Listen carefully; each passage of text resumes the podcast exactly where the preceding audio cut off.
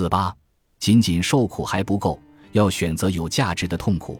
有些宗教在解释非自愿受苦方面所做的努力，通常能引起信徒的共鸣。这些解释是信徒希望听到的，也十分符合人们希望在最痛苦的事件中找到意义的心理机制。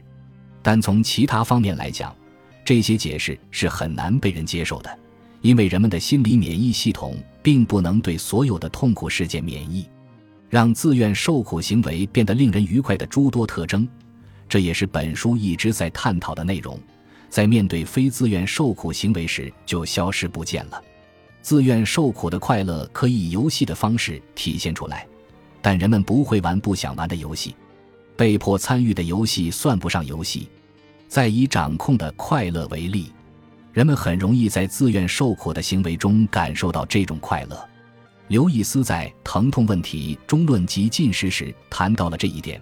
虽然他的态度颇为不屑，每个人都知道，进食是一种不同的体验，与无意中错过一顿饭或者因为穷困而一直处于饥饿状态的那种体验不同。进食宣告了对抗食欲的意志，其奖赏是由自我掌控和危险的自豪所带来的快乐。然而，如果你不选择受饿，也就不存在由掌控所带来的快乐。接下来就要谈到道德。有些宗教经常声称受苦是道德善行，当自愿受苦是一种道德行为时，这可能是有道理的。但你通常不会因为自己做出的非自愿行为而获得出于道德的称赞。如果我将我的大多数财富赠予穷人，这是一种我会感到满意的牺牲。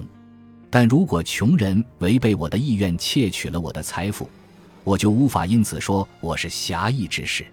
不过，人们还是能通过看待非自愿受苦的方式彰显美德。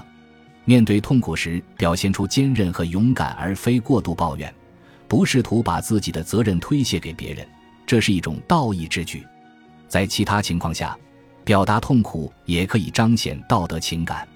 一七五五年，英国出版了一位匿名作者的小册子，标题是《人类》。提升的报告，其中提出了很多关于如何提升人类道德水准的建议。其中一个建议是，所谓的道德哭泣行为是有益的。生理哭泣取决于身体的反应机制，而大脑中找不到与之完全对应的概念。心里真实的伤感情绪也并不必然引发生理哭泣，但道德哭泣则始于并总是伴随着大脑中的真实情绪和心理的感受，它是人性荣耀的体现。而错误的哭泣则总是会贬损这种荣耀。有时流泪是人们做出的正确反应。我有一个熟人，在妻子患癌去世后的几个月里患上了抑郁症。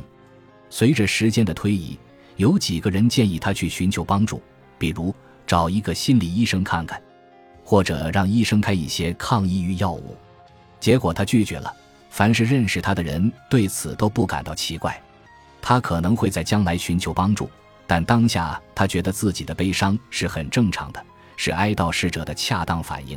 不让他沉浸在这种悲痛中，反而是错误的做法。我不确信我是否认同他的态度，但显然，如果我的亲人刚刚去世，我也不太可能马上就出去找各种乐子。这不仅是因为这种做法在他人看来是很怪异的，还因为他在道德上是错误的。在谈到生小孩所面临的风险时，扎迪·史密斯引用了英国后现代主义小说家朱利安·巴恩斯的话，后者向他提到了他收到一封安慰信时的反应：痛苦的分量与其价值的分量相当，痛苦可以被视为对价值的恰当承认。我们对痛苦和良善之间的关系的某些看法是不理性的。一九九四年，丹尼尔·帕洛塔创立了慈善机构帕洛塔团队。为治疗诸如艾滋病和乳腺癌等疾病的研发项目筹集资金，在九年时间内，该机构的募资超过了三亿美元。但该机构并非真正的慈善机构，帕洛塔每年要从募资中提走大约四十万美元。